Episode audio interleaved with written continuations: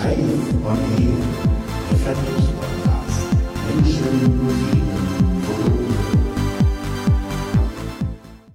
Helft mir einmal zu verstehen, warum ist auf einmal jetzt, vor Corona schon, dieser Ran entstanden, dass dieses digitale Unterschreiben auf einmal mehr in den Vordergrund kam? Und was hat es mit Trust Services auf sich? Könnt ihr mir da helfen? Ich habe es noch nicht ganz zusammenbekommen. Also es ja, sind ja. zwei Themen. Das eine sind äh, also Prozesse. Ja. Ähm, ich glaube, es äh, die die Aufmerksamkeit und das äh, Spüren der Prozesse hat einfach zugenommen, auch durch die Digitalisierung, auch noch vor Corona. Das heißt, mhm. Unternehmen haben endlich angefangen, sich stärker mit Prozessen zu beschäftigen. Ich meine, ja. Ganz ehrlich, Prozessoptimierung und äh, Prozessmanagement, das sind Themen, die sind uralt, wenn du so willst. Absolut. Ja, die, die sind noch vor der Digitalisierungsphase entstanden. Und trotzdem hast du heute noch wirklich schlechte Prozesse in Unternehmen, weil der Mensch träge ist und dem Potenzialtrichter verfällt, ja. ja. Ähm, aber durch Digitalisierung fallen dir gerade an den Skalierungsschrauben diese schlechten Prozesse auf. Das heißt, da haben die Leute angefangen zu überlegen, es geht ja nicht nur um die Unterschrift an sich, die ich leisten kann, sondern der Prozess, der dahinter ist. Das heißt, die Unterschrift ist eigentlich Mittel zum Zweck, einen Prozess, den ich habe, darzustellen, aber auch abzusichern. Und das ist das, was du mit Trust gemeint hast. Ich habe nicht nur einen Prozess, der durchläuft, weil Prozess kann ich auch per E-Mail machen, ne? Ja. Live, ich schicke dir irgendwas, du antwortest drauf, ist freigegeben. Ich meine, so funktioniert jeder Prozess, der außerhalb eines Systems läuft. Ja, Sagen wir mal natürlich. ehrlich. Ähm, Oder du umgehst den Prozess, weil der Prozess halt scheiße ist. Ja, also korrekt. So, genau. Und was dann aber durch solche Tools äh, wie unser hinzukommt, ist, dass du einen Workflow drin hast, dass du, hm. äh, dass du ein Zertifikat hast, was den Workflow absichert.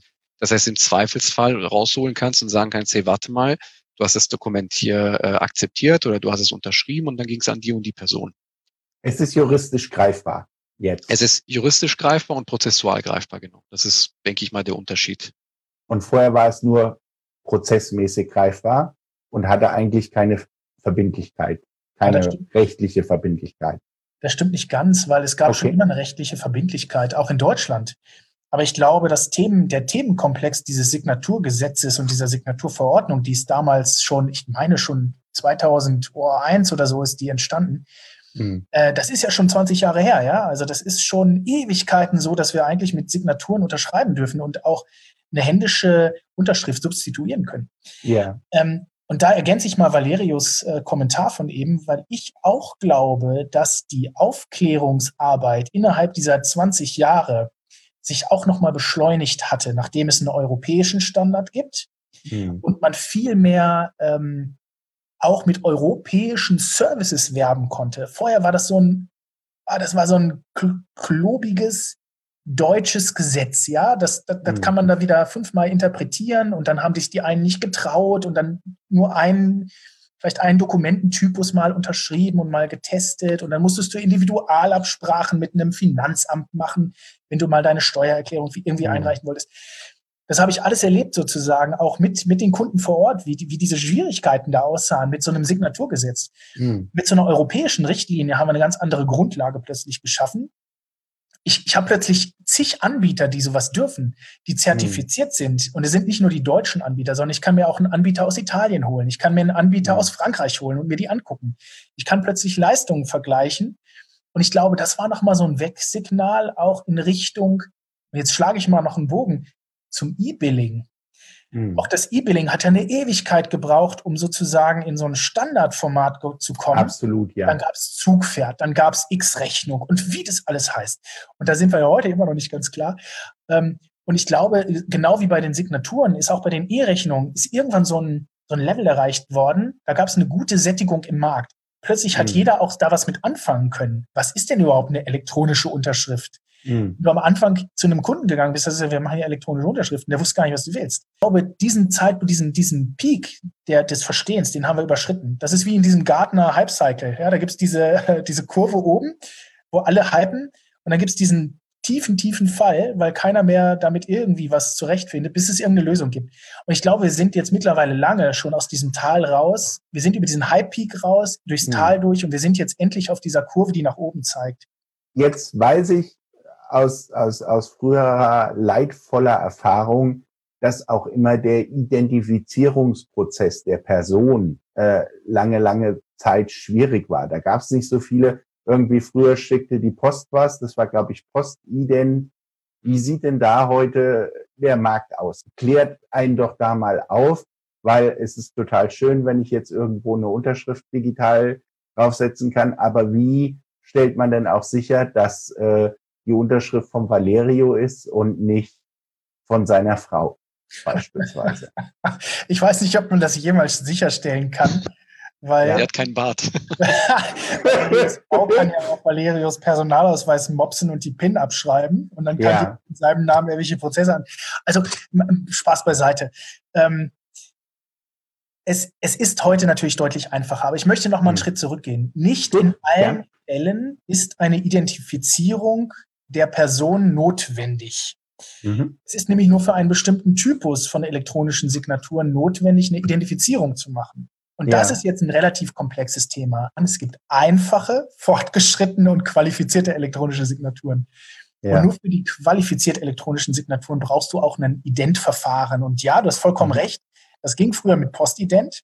Das geht heute schneller. Ja, es gibt Verfahren, ja. heute deutlich einfache Verfahren. Du kannst Videoident machen, einen Personalausweis mhm. ins Bild halten, da wird er dreimal gedreht und gewendet mhm. und dann nochmal draufgespuckt und gerubbelt. Und dann weiß der Ident-Kollege, äh, ja, das ist ein Originalausweis. Und so kannst du heute ähm, Idents machen. Das geht innerhalb von fünf Minuten. Aber im Übrigen, ja. weil du gerade Videoident gesagt hast, ähm, wir nutzen ja ähm, für die qualifizierte Signatur einen Dienst der Bundesdruckerei, äh, ja. Mhm. SignMe, mhm. äh, worüber wir auch ganz glücklich sind, weil es sind dann zwei Unternehmen, ähm, die mit ähnlichen Kunden zu tun haben, die halt ein Sicherheitsbedürfnis haben. Wollte ich gerade sagen, das passt ja, gut. Ja. Und die haben aber auch die Möglichkeit, dass du per NFC deinen mhm. Ausweis ausliest und über eine App dann dementsprechend die äh, Authentifizierung äh, mit dem Dienst stattfindet. Das heißt, du kriegst heute auch eine qualifizierte Signatur bei uns durch SignMe auch einfach nur mit deinem Ausweis, ohne jemals an einem Videoident teilnehmen zu müssen. Mhm. Ähm, das ist, glaube ich, eine Besonderheit, soweit ich mich erinnern kann. Ich glaube, nur die Bundesdruckerei kann das momentan in mhm. Deutschland. Mhm. Es ist auch ein sehr ja, wie soll ich sagen, sehr penibler Prozess, äh, weil es natürlich mit Identität natürlicher Person zu tun hat. Und da ist man sich natürlich etwas vorsichtig äh, von der Gesetzgebung her oder auch von der Zulassung her dieser Verfahren.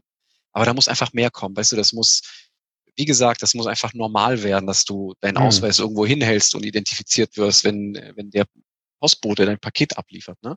Letzte Sache, was, was ich ziemlich sexy im Moment finde. Jetzt haben wir es natürlich vorgeführt und man kann sagen, ach, der alte Vertriebler und die zwei von äh, Frankotyp Postalia, die haben das richtig schön gemacht, damit das Video auch gut rüberkommt. Ihr wart mutig, ihr habt gesagt, es darf im Moment jeder ausprobieren. Habe ich das richtig gelesen? Korrekt. Also wir haben okay. schon immer einen Trial gehabt von äh, 30 Tagen. Ähm, wir haben jetzt mhm. aber im Zuge der äh, Corona-Ereignisse auch gemerkt, dass viele Unternehmen auch Unterstützung brauchen und haben dann gesagt, okay, wir bieten FP Sign kostenlos an für betroffene Branchen. Mhm. Sind gerade dabei, dieses Angebot auf alle Unternehmen zu erweitern bis Ende des Jahres, weil wir auch mhm. gesehen haben, natürlich hat das auch gewisse Nachwehen und nicht jeder hat jetzt die Zeit, auch diese Entscheidungsprozesse zu treffen. Deswegen haben wir gesagt, komm, bis Ende des Jahres können das dann alle Unternehmen kostenlos nutzen. Finde ich toll. Super Aktion. Hilft sicherlich vielen Unternehmen gerade, die halt nicht mehr so schnell an ihre Kunden kommen oder wie, wie ihr zu Anfang auch beschrieben habt, äh, gerade in diesem Zeitarbeitssegment ist ja jetzt auch nicht so einfach, mal eben äh, die Menschen zu erreichen. Tolle Sache. Vielen, vielen Dank und dass ihr mir und den Zuschauern einen Blick hinter die Kulissen eures Unternehmens gewährt habt ich bedanke mich auch für das Know-how, was ihr transferiert habt. Das fand ich ganz, ganz toll. Vielen Dank dafür. Danke dir, Live. War eine coole Moderation und äh, ja, schönes Zusammentreffen. Danke, dass wir da sein durften. Danke, Live.